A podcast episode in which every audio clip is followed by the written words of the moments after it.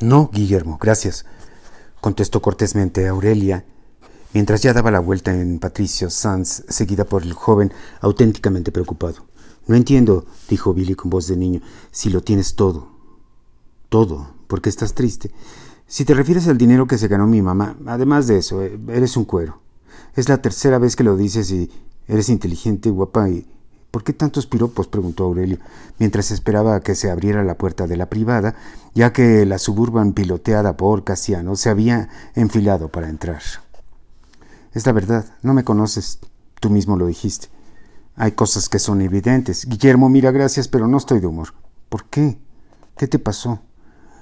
Aurelia estuvo a punto de ceder a la tentación de soltar toda la sopa, de vomitar todos los contaminantes que se habían acumulado en los órganos y las venas de su cuerpo. Tienes razón, se trata de Ricardo. Aurelia ya no dijo más. Entró a la privada, seguida de Billy. Desde la calle adoquinada se escuchaba la música. Aurelia se detuvo para detectar su origen. Era reggaetón, lo escriben así, regaetón. Billy se detuvo a su lado. La puerta eléctrica se cerró. ¿De dónde viene la música? De mi casa, contestó Aurelia con una mueca. Creo que no quiero llegar. Pero aún diciendo esto, Aurelia empezó a caminar. Debido a la suburban, Billy no se dio cuenta que había un Audi A6 estacionado frente a la puerta de su casa. Él quería saber más, quería conocer más a Aurelia. Era una mujer fascinante, intensa, inquieta, rebelde, magnífica. La tomó del brazo suavemente. Aurelia, dijo con una dulzura inédita. Aurelia se volteó y lo miró. Eres una chava realmente extraordinaria. Aurelia se vio atrapada en los ojos azules de Billy, donde no había más que sinceridad. Esos ojos eran puros, francos. Ellos se acercaron un poco a las casas de ambos sin darse cuenta de que a cinco metros nadie abría la boca cómicamente. Había visto la mirada de Billy. Reflejaba una luz nueva, diáfana, deslumbrante. Lo peor del caso es que los ojos de Guillermo Santibáñez no estaban mirando a nadie, sino a Aurelia, una desconocida. Billy sintió la mirada de su novia y no pudo disimular los nervios y la culpa. Dio un paso hacia atrás, volteó a verla y trató de sonreír. Nadia, exclamó en un tono con muchos bemoles y se acercó a su novia. Aurelia identificó a Nadia de inmediato. Vio el A6, la ropa, el tostado de la piel, la perfección de sus uñas. Mira, eh, te presento a Aurelia, mi vecina. Nadia asumió una actitud de infinita soberbia, levantando la barbilla, apuntando los globos oculares hacia abajo, como en picada. Necesitaba dejar claro que ella era de clase superior, a la vecina de Billy, cuya historia de repentina riqueza ya conocía. Los peores son los nuevos ricos, pensó Nadia, dando un paso hacia adelante y extendiendo una mano chiquita, delicada, perfectamente manicurada. Hola, emitió Nadia así, casi con la intención de que la naca esa le besara la mano como al papa. Pero Aurelia no se amilanó, no, todo lo contrario, sonrió con cinismo como burlándose de Nadia y le dio un apretón de manos como los que daba su papá, Pepe. De trailero. Hola, mucho gusto, mintió Aurelia sin dejar de burlarse de Nadia con un pestañeo estroboscópico. Tú eres la hija de la cocinera de Billy, ¿no? preguntó Nadia, resintiendo el apretón de manos y tratando de sacar su delicada mano de ahí. Ex ama de llaves, dijo con gran énfasis en la X, como echando mucho aire entre los dientes. Ex. Por eso. ¿Y tú quién eres? preguntó Aurelia, rogando en silencio que ese apretón de manos le hubiera quebrado algunas falanges. La novia de Billy, afirmó con entereza, zafándose al fin del yugo de Aurelia. Ay, no sabía que tuviera novia. Guillermo no me contó nada. La guerra entre ambas mujeres empezaba en ese momento. Aurelia les tenía un odio ancestral, visceral, instintivo a las niñas ricas y a esta quería chingársela a toda costa. Nadie nunca debió haber elegido esa mirada, ese tono en contra de Aurelia. Billy se quedó impactado porque parecía que que él le interesaba a Aurelia. De otra forma, ¿por qué habría de entrar en una pelea felina con Nadia? Pues sí, sí tiene novia, soy yo. Llevamos dos años. Se me hace raro que hayan seguido después de que Billy se volvió pobre precisó Aurelia provocando que sus glándulas de veneno produjeran más y más ponzoña. Obi, lo amo independientemente de su dinero. Billy esperó un instante a la respuesta de Aurelia. Pronto se dio cuenta de que él estaba disfrutando de ese encuentro.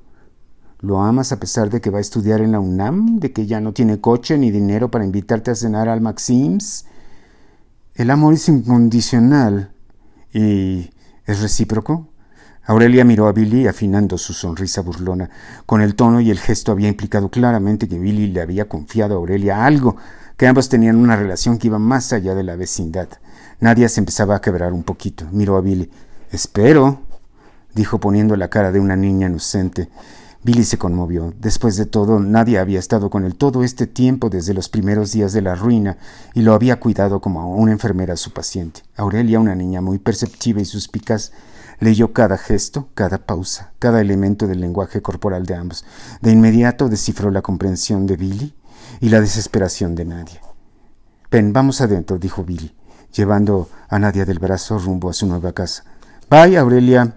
Bye dijo la mujer, sabiéndose ah, triunfadora y observando cómo Nadia se le colgaba de los hombros a su novio.